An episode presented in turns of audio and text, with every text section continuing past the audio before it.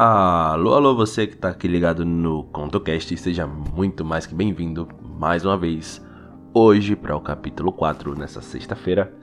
Como eu havia dito na semana passada, né, na sexta-feira da semana passada, eu iria lançar dois capítulos nessa semana e aqui está. Esse é o segundo da semana, o primeiro saiu na quarta-feira, que foi o capítulo 3, hoje aqui é o capítulo 4, então vamos nessa, né? Você que está aí ouvindo o ContoCast, lembra de clicar lá no Instagram, no conto.cast, e você vai ficar sabendo de tudo que vai acontecer aqui no podcast. Então, se ajeite na sua cadeira, sofá, cama, seja lá onde você estiver, se aconchegue e boa jornada. Capítulo 4 Convite e Caminhos Após todos aqueles eventos, minha consciência começou a voltar. Ainda não conseguia me mexer e sentia minha cabeça formigar, enquanto pulsava e doía horrores. Quando finalmente abri meus olhos, quase não via nada, pois estavam meio embaçados. Meu corpo um pouco pesado. Eu então cocei meus olhos com o antebraço esquerdo para tentar ver melhor. Fiquei cogitando mais uma vez sobre a veracidade de tudo aquilo que vivi. Após a minha visão finalmente começar a clarear, fui vislumbrando a cena que se passou no momento em que tudo escureceu. Ao lembrar do que tinha acontecido, tomei um susto e, num espasmo, eu acertei a testa em algo logo acima de mim. Após um novo latejo na cabeça, observei e vi que era o machado do cara que tentou me acertar. Ao menos o cabo dele. Ao vê-lo ali, pude vislumbrar a cena que aconteceu na hora. Ele, tropeçando no desnível do piso, desequilibrou e veio direto para minha espada. O machado dele passou um pouco de mim devido ao susto do tropeço, mas o cabo acertou com tudo na minha cabeça. Foi o que me fez apagar. Ele acabou me deixando todo emporcalhado de sangue. É, virei um pouco a cabeça para o lado e pude ver pela janela que o sol já estava se pondo. Já era mais noite do que dia, na verdade. Pensei por uns instantes sobre o que fazer, enquanto esperava minha cabeça voltar para o lugar. Minha espada estava até o talo no maldito, a empunhadura dela estava ao meu lado. Quando fui segurar, me dei conta que minha mão estava quebrada. A dor só veio quando vi a situação. Puta merda. Vamos dizer que eu pensei só isso para não ter que falar outras coisas. Era tudo o que eu precisava. Um belo início de final de semana. Eu acordei querendo ter mais algumas batalhas em meu jogo favorito. E acabei com uma facada no braço, uma adaga na panturrilha, uma mão quebrada e um maluco sobre mim com uma espada atravessada e me banhando com seu sangue. Era perfeito, só que nem a pau. Merda de dia que estava acontecendo. Gritei muito puto, enquanto empurrava o corpo dele com a minha mão esquerda, que ainda prestava para algo, e virava meu corpo junto para facilitar tirá-lo de mim. O corpo do desgraçado foi removido de cima do meu. Tudo certo. Só que não de novo. Tudo doía horrores. Parecia que eu tinha sido esmagado por um rolo compressor e pisado por uma manada de elefantes fazendo sapateado sobre mim. Ele não era nenhuma pluma também, era um pouco gordinho até. Virei devagar e levantei com muita dificuldade. Observei a cruz preta próxima ao seu corpo. Tapei o olho da lente e mais uma vez pude perceber que apenas ela poderia ver aquilo. Novamente, uma pedrinha brilhando na boca. É, acho que é mesmo um contador de morte.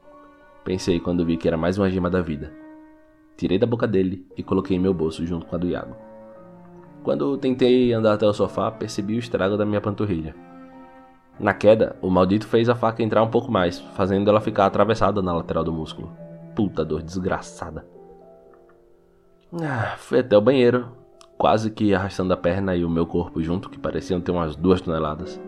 Tirei a faca com muito cuidado e meti uma toalha de rosto bem rápido, pra não voar sangue por aí. Peguei um frasco de medicamento para estancar sangramento e derramei com vontade em cima da ferida. Ah, aquilo queimava absurdamente. Eu contive o grito, mas não as lágrimas que teimaram em descer pelo canto dos olhos. Chegou a dar moleza na hora, por pouquíssimo eu não desmaiei de novo. Feito isso, cobri com mais gás e aquela fita elástica, imobilizei minha mão fraturada e fui pro banho. Devo ter passado cerca de 40 minutos lá dentro, apenas sentindo a água escorrer pelo corpo. Me ensaboei com vontade para não ficar com cheiro de sangue, mas a minha vontade mesmo era pular numa banheira de água sanitária. Saí então do banheiro, coloquei um roupão e fui no quarto dos meus pais. Ao abrir a porta, lá estavam eles dormindo, exatamente como Werner falou. Fui até eles e os balancei, chamei, gritei estapeei, fiz o que deu, mas foi tudo em vão. Eles nem deram o mínimo sinal de que acordariam. Fui então até a cozinha, comi da maldita torta de frango o pouco que restava, peguei o suco e antes de colocá-lo no copo, atirei aquela merda na parede. Obviamente tudo foi derramado. Fiquei apenas com água de acompanhamento. Voltei para o quarto, sentei na cadeira e comi bem devagar e em silêncio. Apenas refletindo sobre tudo outra vez. Depois da comida, o cansaço daquele dia bateu e decidi deitar, olhando para o teto, sentindo a brisa da noite, agora já sem sinais do sol. O vento entrando fazendo a cortina andar levemente para frente, a trilha das formigas no canto da parede, e quando menos percebi, peguei no solo. Dentro dos meus sonhos, eu repeti a cena do dia de hoje. Além delas, eu via várias pessoas que pareciam animais. Apesar da feição humana, tinham um aspecto animalesco, sabe? Alguns andavam em quatro apoios, outros apenas em dois, mas bastante curvados. Foi uma cena bem esquisita, devo dizer. Parecia até que podia ouvir também algumas pessoas comentando sobre aquilo. Além disso, sonhei com minhas lutas contra Lancelot e com a batalha na qual me tornei o Blade Master e ganhei a coroa de lâminas após vencer Cardinal. Senti que havia começado a acordar lentamente, pois já conseguia sentir a brisa que vinha da janela. Peraí, se tem brisa, quer dizer que tá aberta. Pensei assustado. Levantei bruscamente, quase num pulo, e olhei para a janela.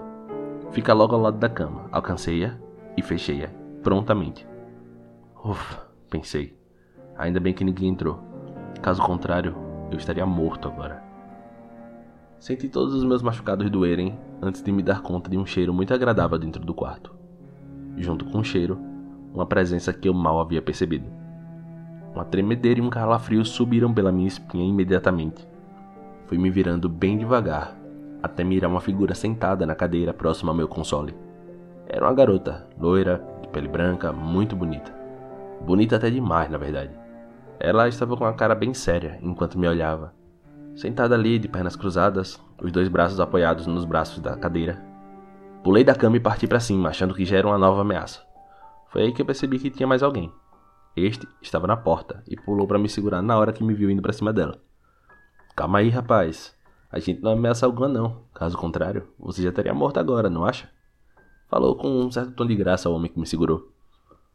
Ele tinha razão. Seria muito mais fácil me matar ali, deitado, desprotegido. Então eu falei: Se vocês não estão aqui para me atacar, o que vieram fazer? Te fazer uma proposta, respondeu a moça. Franzi até está levantando de leve a sobrancelha claramente tentando entender o motivo, e ela começou a me falar. Meu nome é Claire, e este aí é meu irmão, Marcos. Nós somos da Zona Petúnia, e estávamos peregrinando por todo o país enquanto tudo isso aconteceu. Nós decidimos conhecer o território inteiro. Somos de um grupo no Blade Master, mas que se conhecem também na vida real. Praticamos artes marciais juntos, cada um com sua especialidade. Eu sou a líder e cofundadora do grupo. O meu irmão aí é o meu braço direito e praticamente um segundo líder. Tá, mas o que eu tenho a ver com tudo isso? Indaguei. Homem com seu potencial não deve ser desperdiçado. E além do mais, ainda não sabemos tudo o que o Blade Master poderá fazer nesse novo estilo de vida que o maluco do Werner falou. Então, tê-lo ao nosso lado é o melhor a se fazer. Uhum. E você sabe que eu sou só um Nietzsche, né? Um cara viciado em jogos e que meu talento está apenas lá dentro daquele mundo virtual, certo? Claire suspira e fala: ah, Não, não e não. Com essa nova realidade, as possibilidades são infinitas. Estamos indo rumo ao nosso QG na zona de girassol. Um dos nossos disse ter descoberto algo importante sobre o que está acontecendo. Precisamos chegar até ele para entender um pouco mais do assunto. Ele é um funcionário da Verna Empreendimentos. E mais uma coisa, nós tivemos brigar com esses dois que você matou e percebemos que você tem um certo jeitinho pra coisa. Não somente isso. Você bateu em nós dois no jogo. Queremos te observar e, quem sabe, te devolver um favor no futuro. Ela deixa escapar um leve sorriso de canto de rosto, assim como Marcos, que chegou a fazer um leve ruído de risada contida. Tá, eu posso ir, mas e os meus pais? Não posso deixá-los aqui sozinhos. Falei. Olha, eles estão em hibernação, ou estado de suspensão forçada, como preferimos chamar. Ainda não sabemos como ou porquê, mas vamos descobrir. E agora você tem uma escolha. Você quer encarar essa nova vida e tentar resolver essa situação? Ou prefere ficar escondido aqui dentro dessa casa, esperando algum milagre acontecer? Ou alguém descobrir que você é o Blade Master e vir te matar? Eu acho que não deve ser tão difícil de escolher, disse Claire, ainda bem séria. Nesse momento, Marcos me solta e sai da cama. A Claire também levanta da cadeira e ambos ficam me encarando, por mais uns instantes. Marcos começa a andar e sai pela porta do quarto. Após mais alguns segundos de silêncio, Claire começa a fazer a mesma coisa. Esperem, eu falo. Ela, quase passando pela porta, olha para mim meio de canto de olho. Fale, o que foi? Respondeu secamente Claire. Eu não consigo andar muito bem. As fitas curativas não funcionam tão rápido assim. Eu estou um pouco debilitado, graças aos ferimentos, principalmente ao da panturrilha. Tudo bem, basta você comer uma das gemas que pegou, explanou Marcos. Comer aquela coisa que saiu da boca dos mortos? Por quê? Indaguei rapidamente. Aquelas coisas, por algum motivo que ainda não sei, servem para curar ferimentos. Nós tivemos que derrotar alguns inimigos pelo caminho até aqui. Tinha uma gangue matando pessoas e tivemos que lidar com eles. Tudo o que sabemos sobre o acontecido devemos à mensagem do nosso aliado e às informações que extraímos do último que pegamos da gangue. Inclusive, tiramos a lente de dois deles para que possamos usar suas funcionalidades. Ao todo, conseguimos oito dessas gemas. Eu recebi um corte no braço e, ao ver o nome do item, decidi apertá-lo entre os dentes para ver no que dava. Ele é macio, apesar de não parecer. Percebi que tinha um líquido com gosto de remédio, então eu decidi engolir. Achei que podia ser isso. Comi todo e em poucos minutos o corte no meu braço já não era mais nada. Após aquela conversa, eu decidi pegar uma das gemas que havia pego dos corpos e a engolir. Senti o tal líquido e esperei o efeito. Os dois resolveram sentar novamente e aguardar para ver se funcionaria em mim também. Após uns 5 minutos, senti uma sensação quente em meu braço, no local do ferimento que o Iago havia feito em mim. Tirei as fitas e pronto. Lá estava. Meu ferimento não era mais nada do que um pequeno arranhão agora. Bem fechado e pouco dolorido. Como não senti nada na perna, deduzi que talvez só funcionasse uma gema para cada ferimento. Puxei a segunda e comi prontamente. Mais cinco minutos se passaram e novamente os efeitos da queimação vieram.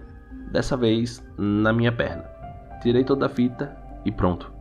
As marcas no local dos cortes e a mesma sensação dolorida. Me senti um pouco mais cansado do que nos últimos 10 minutos anteriores. Viu só? Funcionou. Agora levanta a bunda da cama, pega uma bolsa com suprimentos, coloca uma roupa e vamos indo. Marcos falou. Então eu levantei da cama, fui organizar o que era necessário e então partir com eles. É isso, meus amigos e amigas. Espero que tenham gostado do episódio. Espero que tenham curtido aí a galera nova que apareceu, né? Marcos e Claire. É, então, temos pela primeira vez nosso trio principal aí formado. E vamos ver no que, é que vai dar, né? Espero que vocês estejam apreciando a jornada. Ainda temos muito pela frente. Ainda tem bastante coisa para ser contada. E a partir de agora, as coisas vão ficar um pouco mais interessantes. Então, muito obrigado por mais uma vez estar aqui presente. Fiquem bem e até a próxima.